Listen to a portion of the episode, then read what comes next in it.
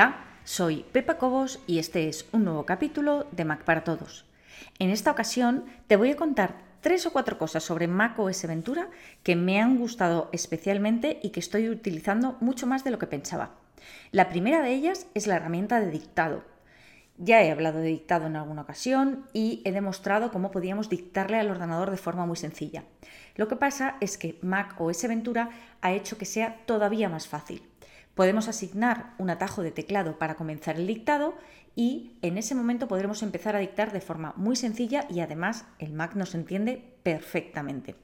Puedes dictar en cualquier aplicación que permita incluir texto.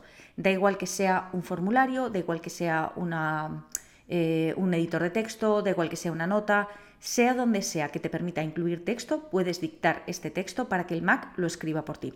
Te voy a hacer una demostración rápida de cómo se activa el dictado, cómo se asigna un atajo de teclado y cómo podemos dictar de manera sencilla. Para ver si tenemos dictado activado y para asignarle el atajo de teclado, debemos entrar en los ajustes del sistema. Dentro de los ajustes del sistema tenemos que ir a teclado, donde pone teclado. Y dentro de teclado, fíjate que al final, en este bloque final, donde pone dictado, yo lo tengo activado. Está en azul y eso significa que está activado. Si lo tienes así, lo primero que tienes que hacer, obviamente, es activarlo. Lo voy a cancelar porque no lo quiero desactivar, pero ten en cuenta que para probarlo tienes que tenerlo activado. Después puedes elegir el idioma en el que vas a dictar, que no tiene que ser el mismo idioma en el que tienes el Mac.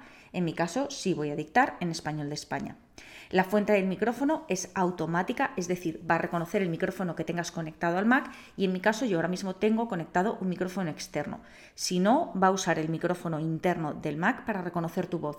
La verdad es que no he notado diferencia entre una cosa y otra. Con las dos veces, mm, o sea, con las dos cosas, perdona, me entiende perfectamente. Y por último, tenemos la función rápida. La función rápida, en mi caso, es pulsar la tecla control dos veces. Te recuerdo que esto que estás viendo es solo una parte del episodio completo. Los usuarios premium tienen acceso a todo el contenido de todos los episodios.